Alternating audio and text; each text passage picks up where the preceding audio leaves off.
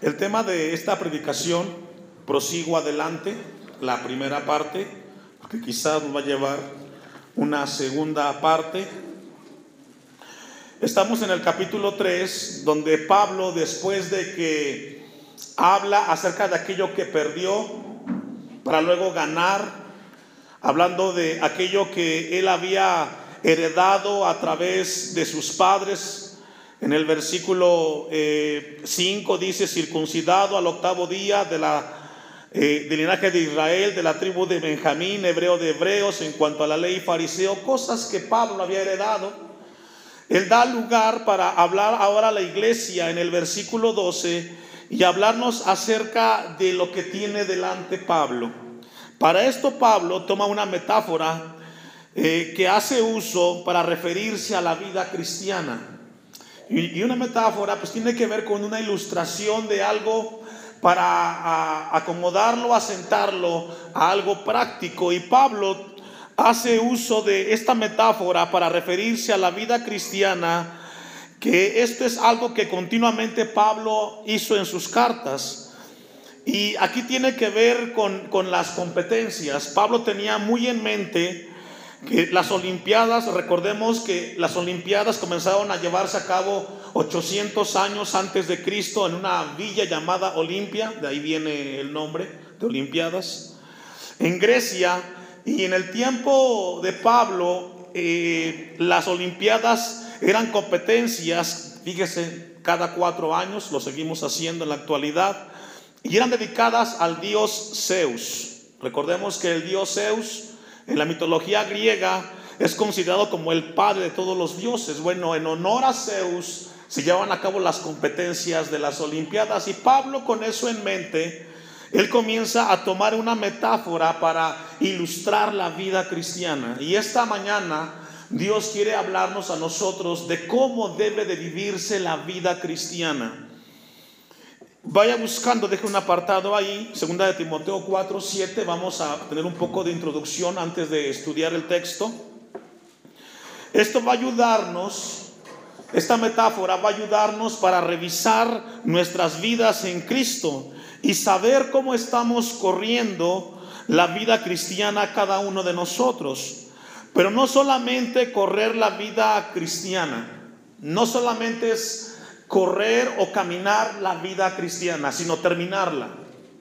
Porque muchos en algún momento comenzaron en un templo, se reunieron, se gozaron, pero hoy no están. No solamente es iniciar algo, es terminarlo. En, el caso, por ejemplo, de los que son estudiantes, no, no solamente es ir a una universidad, es culminar la carrera. Amén, jóvenes. No hubo muchos amenes.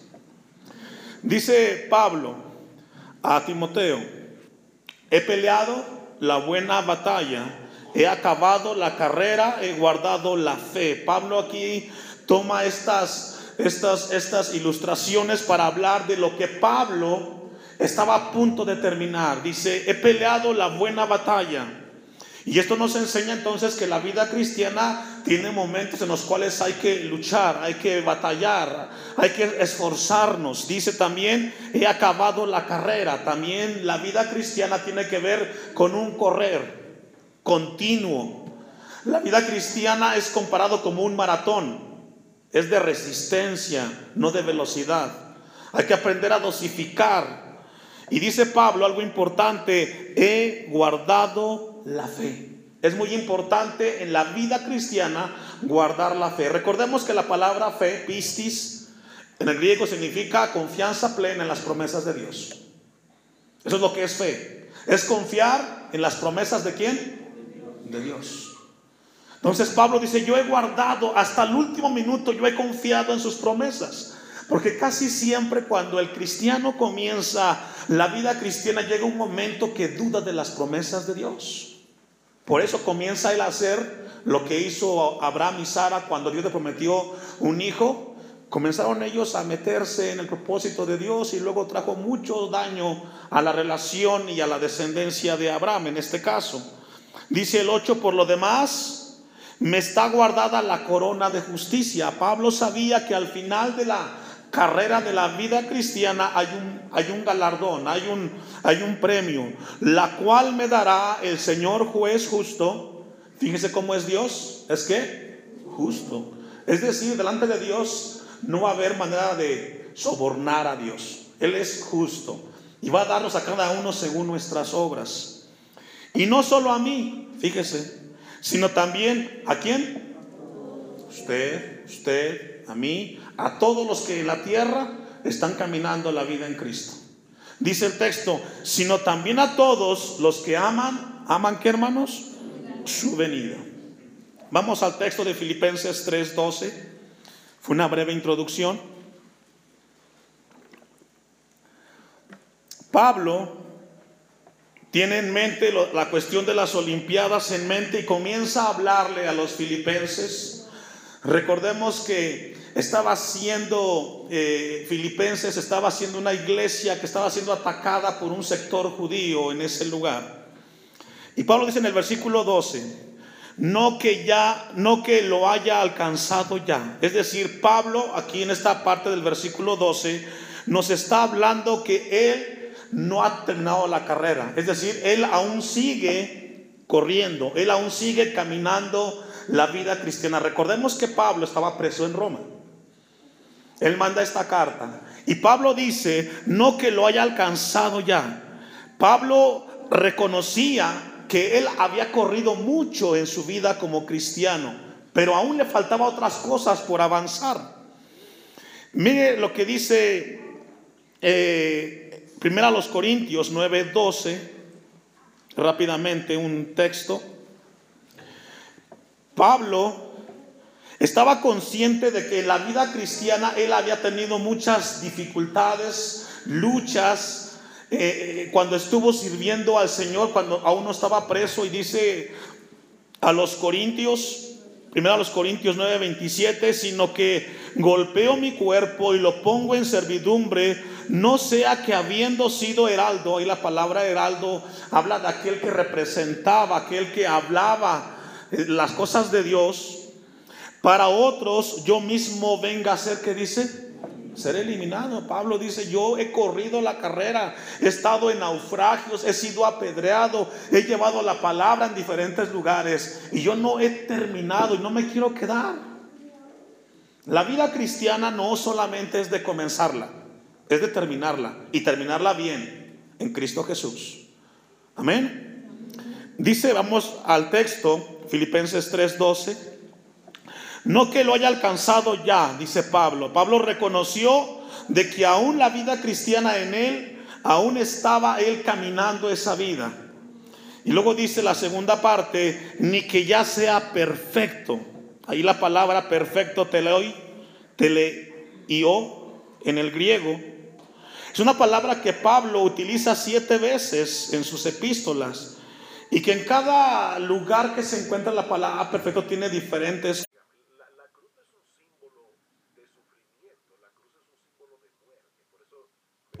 significa complementar. Pablo dice, ni que ya sea yo completamente maduro. ¿Sabe que siempre hay algo nuevo que aprender en el Señor?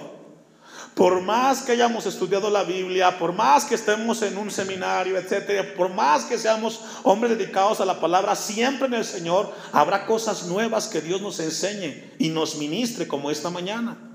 Y Pablo dice, no que yo ya sea el apóstol de apóstoles, no, aún sé que falta cosas que yo aprenda. No soy perfecto, reconozco de que tengo que seguir adelante.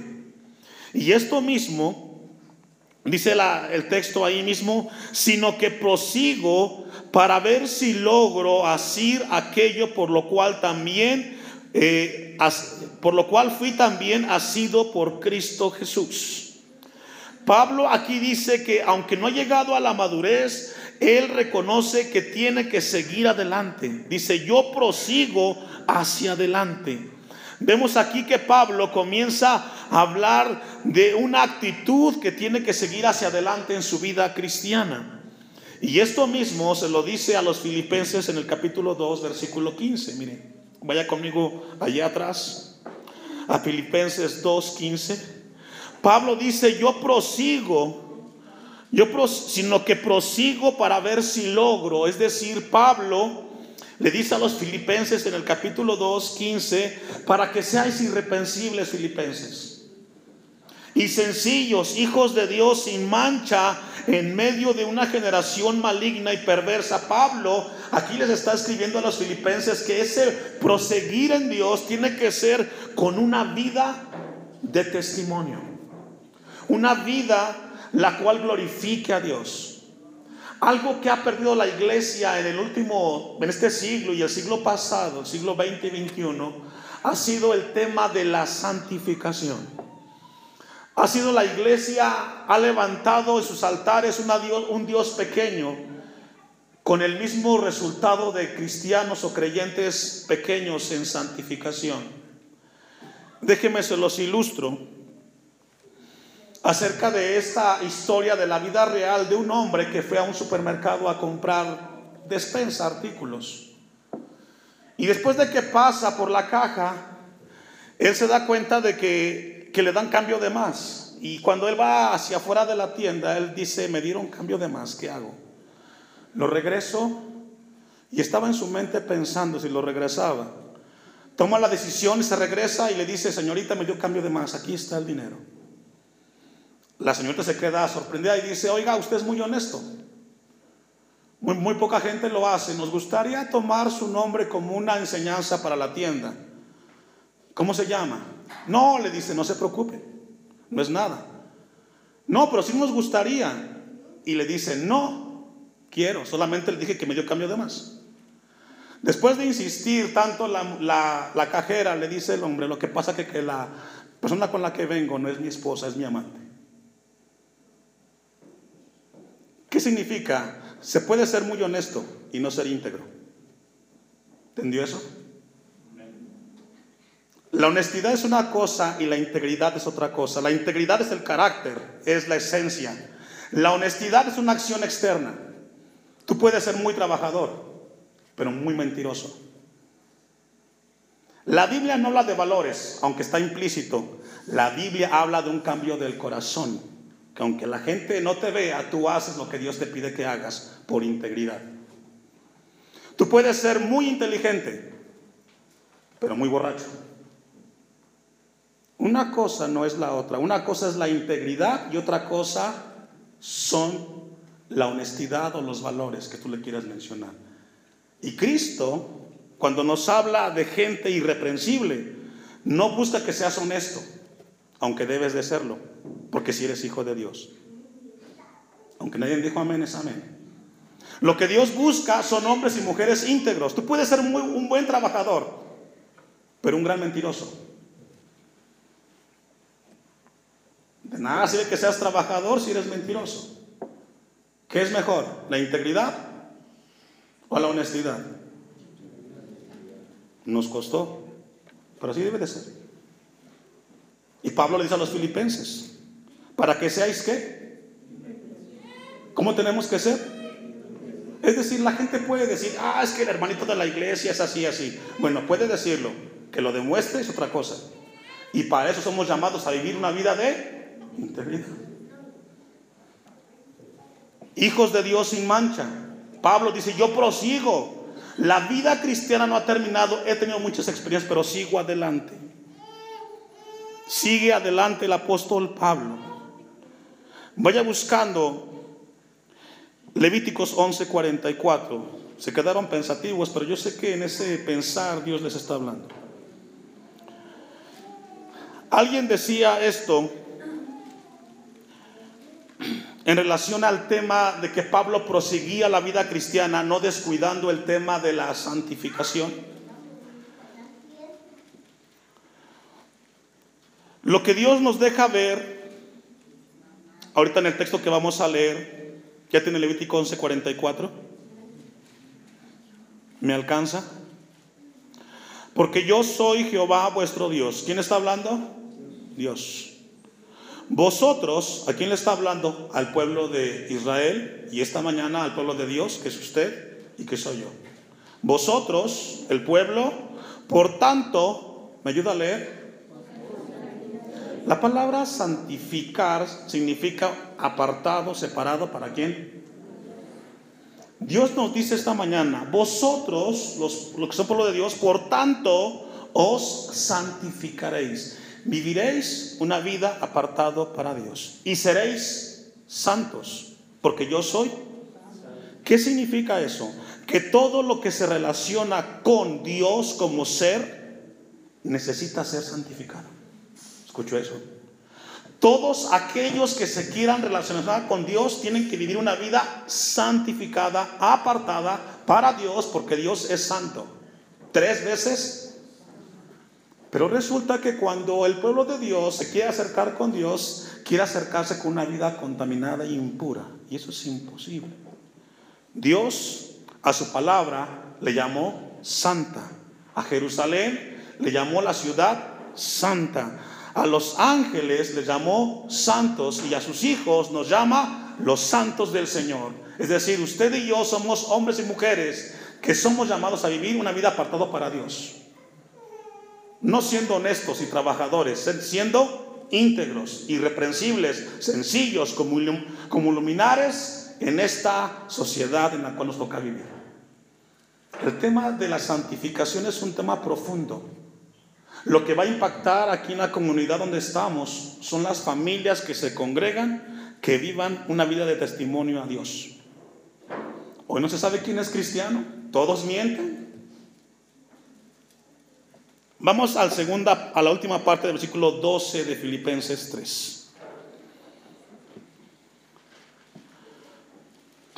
Filipenses 3:12, no que lo haya alcanzado ya, ni que ya sea perfecto, dice Pablo, sino que prosigo, es decir, la vida cristiana sigue, sigue adelante, para ver si logro asir aquello. Ahí el, verbo asir, catalabo, significa echarse sobre algo para agarrarlo con firmeza. Lo que Pablo está diciendo. Sino que prosigo hablando hacia adelante para ver si logro agarrar con firmeza algo. Y eso algo que encontramos ahí tiene que ver con el Evangelio de Cristo. Pablo dice, yo tengo que ver si logro abrazarme, pero abrazarme con firmeza. Y sabe que las cosas de Dios tienen que tomarse con firmeza. Si tú eres uno de los que toma las cosas de Dios con tibieza, estás mal. Amén. Porque a los tibios Dios qué?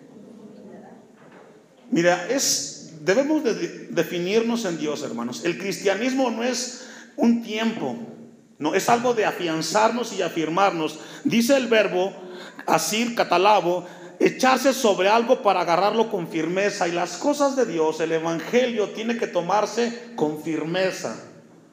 Dice Romanos 8, 28, vaya conmigo, vamos a leer el 28 y el 29. Vaya buscando en su Biblia. Aquí Pablo dice que él quiere agarrarse de algo con firmeza. Y Romanos 8:28, un texto muy conocido, dice, y sabemos que los que aman a Dios, ¿cuántos aman a Dios? Bueno, usted, todos, todas las cosas les ayudan para bien. ¿Cuántas? Aún en las que te equivocas, aún en las que tomas fuera de Dios. Esas Dios las ocupa para bien. Esto es a los que conforme a su propósito son llamados. 29. Porque a los que antes conoció también los predestinó para que fuesen hechos conforme a la imagen de quién. Aquello que Pablo había abrazado en Filipenses 3:12, que Asir dice con firmeza, tiene que ver con el Evangelio que nos lleva a crecer a la imagen de Cristo. Pablo sabe, bueno, sabía en su momento, que tenía que abrazar con firmeza el Evangelio de Cristo para que la imagen de Cristo fuera formada en él. Cuando Cristo comienza a ser formado en cada uno de nosotros, los defectos comienzan a salir de nosotros. El punto con los cristianos hoy es de que no quieren tomar o abrazar las cosas de Dios porque tienen conlleva una responsabilidad. Y hay una lucha muy grande. Por eso Pablo dice, yo tengo que agarrarme de eso con confianza. Mire cómo lo explica un poco más Hebreos 12.1. Vaya conmigo a Hebreos 12.1. Pablo le escribe a los filipenses y dice que tenía que abrazar de abrazar con firmeza las cosas del evangelio, no dudando. Dice Hebreos 12:1, por tanto, nosotros también, aquí habla de los cristianos, teniendo en derredor nuestro tan grande nube de testigos, despojémonos de todo peso y del pecado que nos asedia. Pablo, aquí, bueno, aquí, escritor de Hebreos, dice que para poder correr la vida cristiana tenemos que despojarnos de qué? De todo peso. ¿Está conmigo en Hebreos 12.1? Y del pecado que nos asedia. Ahora, ¿qué es lo que no nos deja correr la vida cristiana? Muchas cosas. La mentira, el orgullo, la soberbia, la vanagloria, la vanidad, el robo, el adulterio, el pecado. No te deja correr la vida cristiana con libertad. ¿Qué hay que hacer? Hay que despojarnos. Tenemos que hacerlo.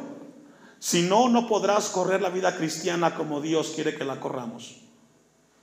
Dice el texto, y corramos, ¿cómo? Con paciencia la carrera que tenemos por delante. ¿Cómo se corre la, la vida cristiana, hermanos? Paciencia. A veces hay, hay quienes van corriendo y luego se quedan. Van para adelante tres pasos y luego veinte para atrás. No, paso a paso, con paciencia la vida cristiana, tomados de, la, de, la, de las promesas de nuestro Dios. Aquí dice el escritor de Hebreos que tenemos que correrla con paciencia, la carrera que tenemos por dónde, hermanos? Por delante. Vamos a Filipenses 3:13, al siguiente texto. El tema es prosigo adelante. Hermanos, ¿a quién le está hablando? A los hermanos, estoy en Filipenses 3:13. Hermanos, yo mismo no pretendo haberlo alcanzado una vez más, habla igual que el texto 12. Yo mismo, dice, no pretendo haberlo ya alcanzado, pero una cosa hago. Fíjese que Pablo hace algo. Allí el verbo hacer es sumamente importante porque hace un parteaguas en lo que hemos leído y lo que tenemos por delante que leer. Pablo dice, yo no he alcanzado todo Filipenses, pero una cosa sí hago.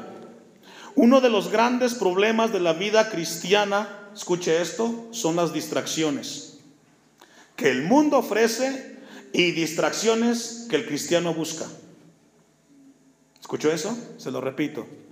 Uno de los grandes problemas de la vida cristiana son las distracciones Usted va, para adelante en la vida cristiana y algo lo distrajo. Hay dos maneras de, de distraernos, solamente dos. Una, cuando el mundo nos ofrece ciertas cosas para distraernos de las cosas eternas de Dios.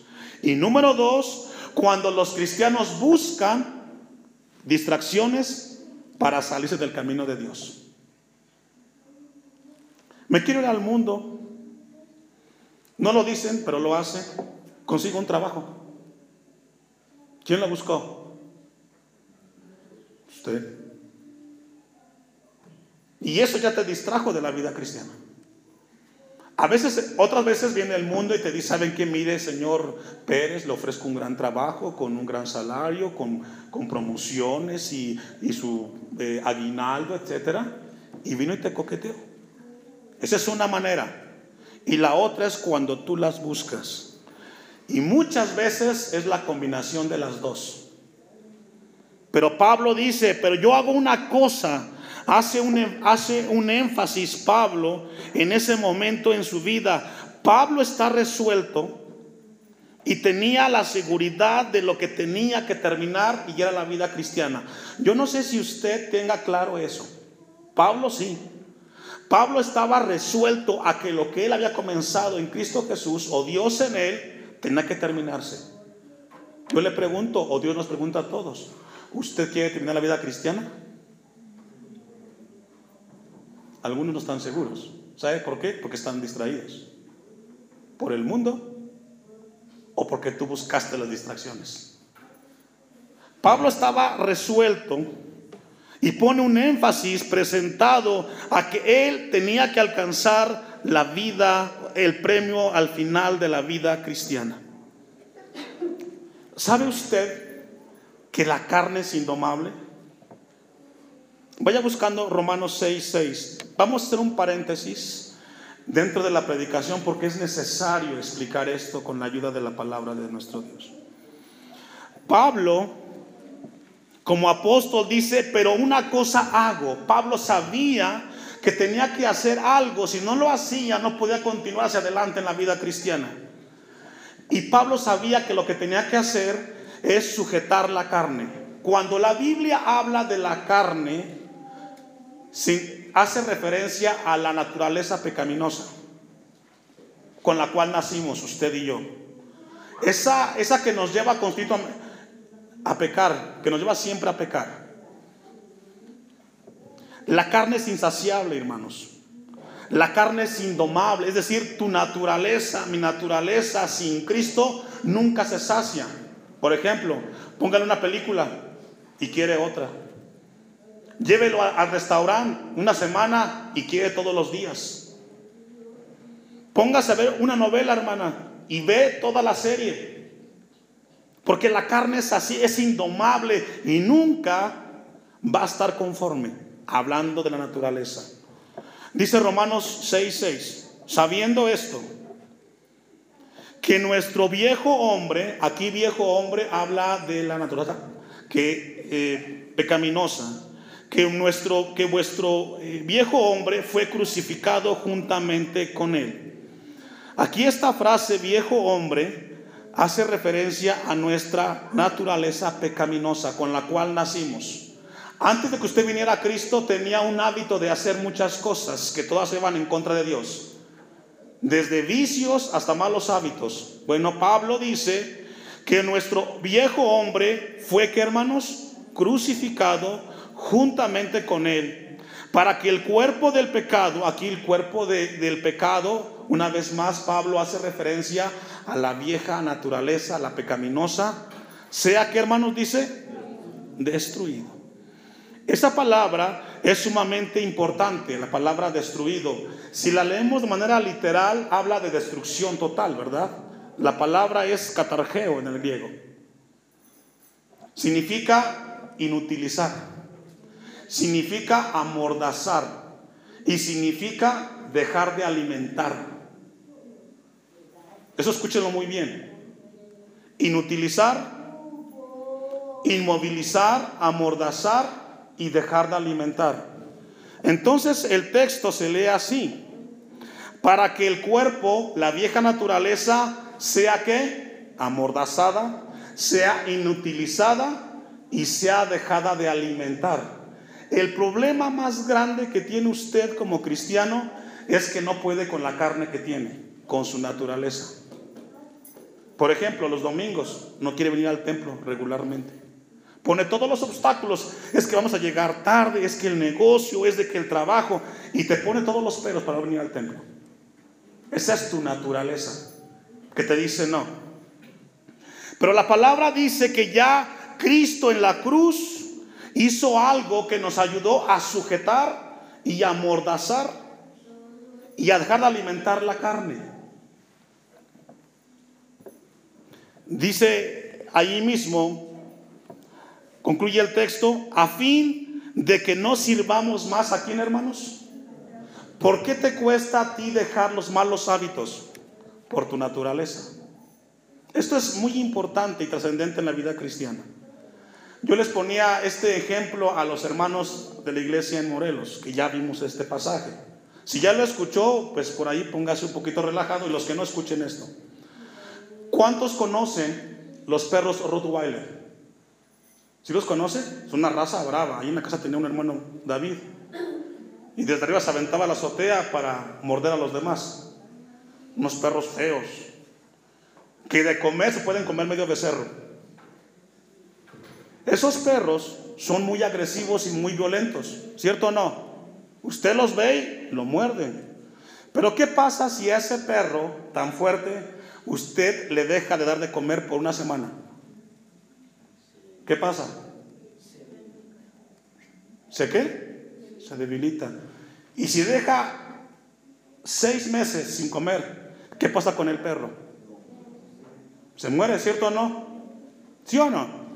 Bueno, si usted a su carne le deja de dar lo que le pide, yo le aseguro que en seis meses hace la voluntad de Dios. ¿Sí lo entendió? Tu carne te dice, no, sigue mintiendo. Y tú sigues mintiendo. Quítale la carne la mentira. Pero pastor, no puedo. Si ya eres cristiano en el nombre de Jesús, claro que puedes. Mira lo que dice ahí mismo, Romanos 6:14. Si no lo sabía, esto es muy importante.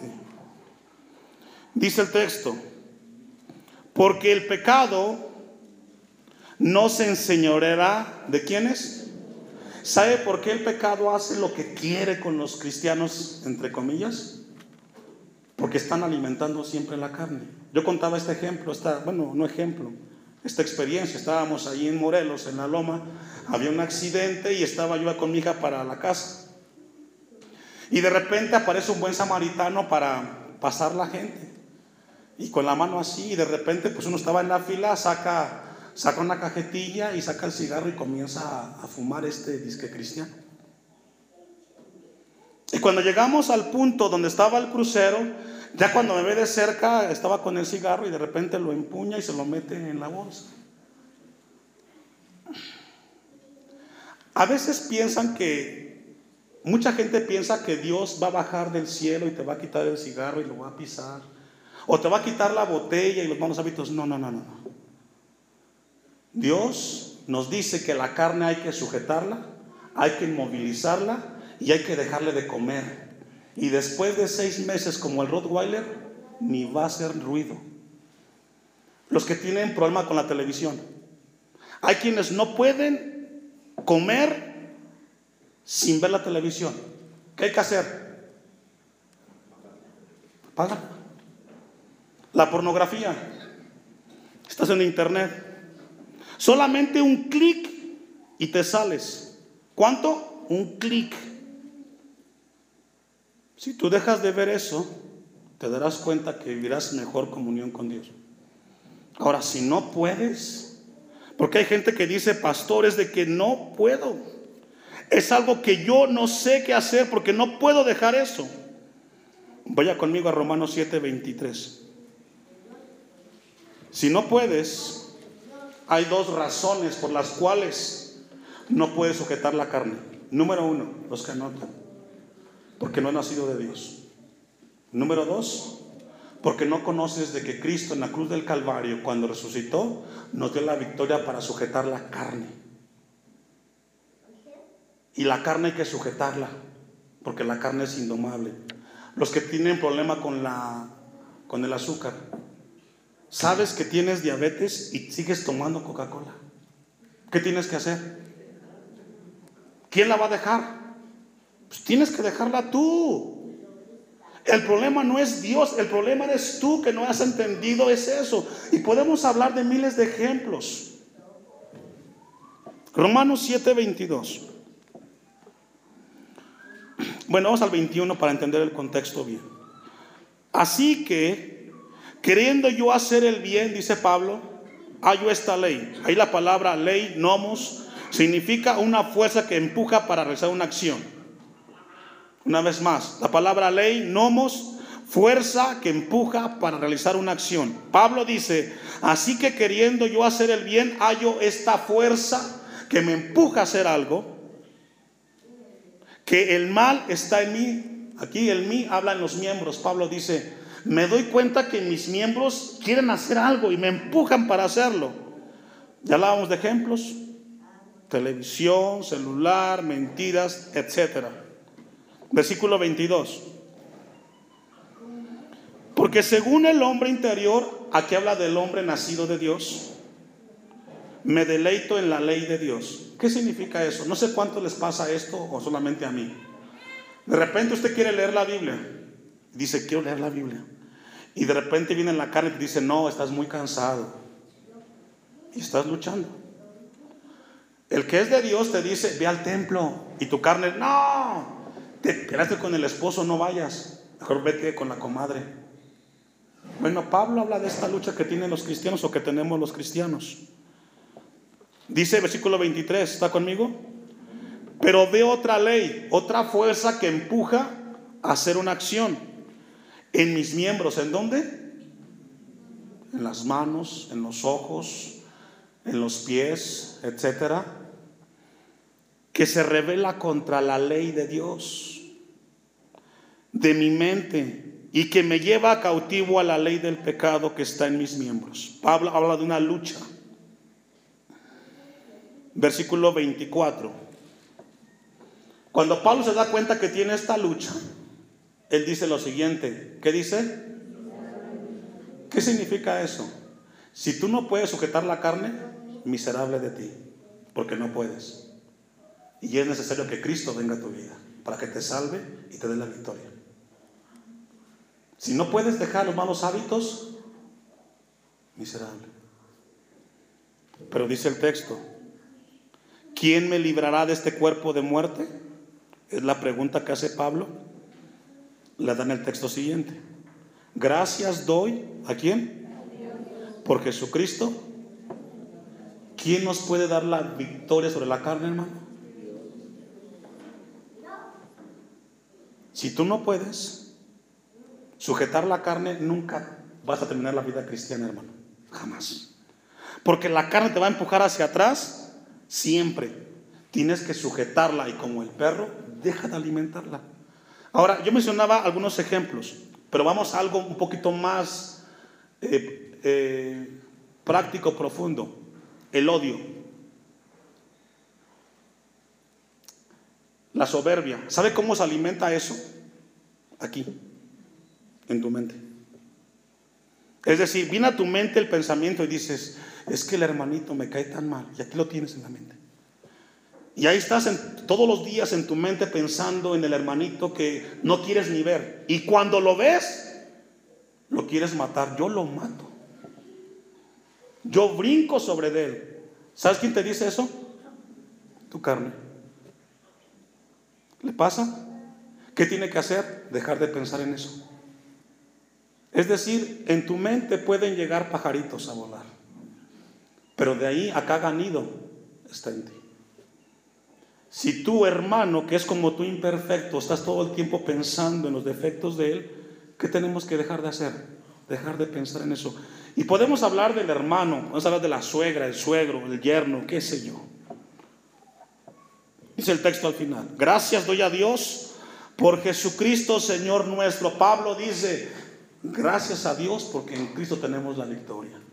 Así que yo mismo con la mente sirvo a la, sirvo a la ley de Dios mas con la carne a la ley del pecado. Pablo tenía en mente esto, hermanos, cuando escribe a los filipenses. Por eso le pedí yo que íbamos a hacer un paréntesis. Pablo sabía que no podía correr la vida cristiana si antes él no hacía algo con su carne. Usted no podrá terminar la carrera de la vida cristiana si usted no aprende a sujetar la carne. Si no aprendemos. Vamos a hacer al texto para ir terminando. De Filipenses 3.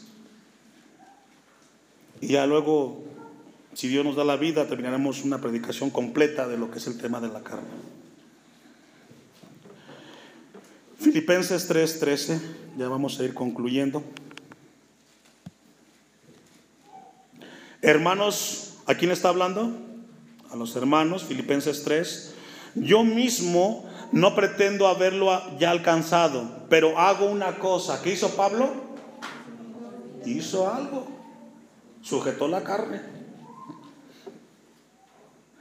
Y dice el versículo, olvidando, pero una cosa hago, dice Pablo, olvidando ciertamente lo que queda atrás y extendiéndome a lo que está delante.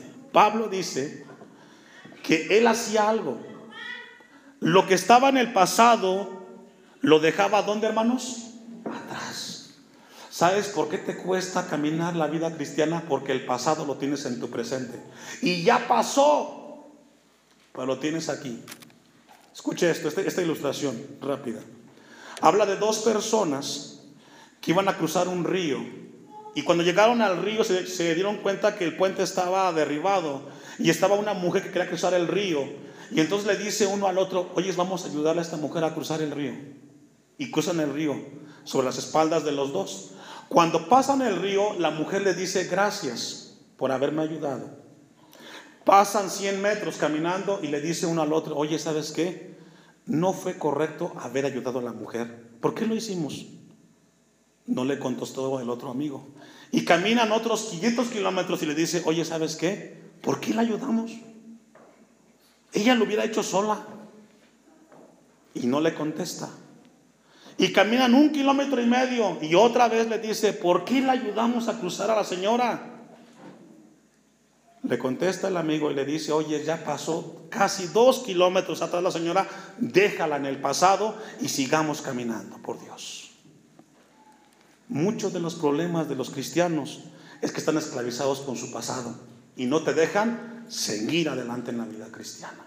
Si ya la cruzaste en el río, déjala atrás. Deja el pasado atrás. Y si no, te va a pasar como la mujer del otro. Vamos a concluir. Éxodo 14, 9. Y ahí cerramos. Póngase de pie. Éxodo 14, 9.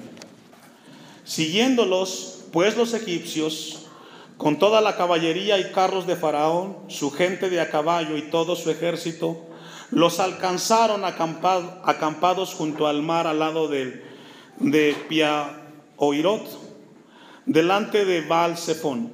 Y cuando Faraón se hubo acercado, los hijos de Israel alzaron sus ojos y he aquí que los egipcios venían tras ellos. Por lo que los hijos de Israel temieron en gran manera y clamaron a Jehová. Y dijeron a Moisés, ¿no había sepulcros en Egipto que nos ha sacado para que muramos en el desierto? ¿Por qué has hecho así con nosotros que nos has sacado de Egipto? ¿No es esto lo que te hablamos en Egipto diciendo, déjanos servir a los egipcios? ¿Por qué mejor nos fuera servir a los egipcios que morir nosotros en el desierto?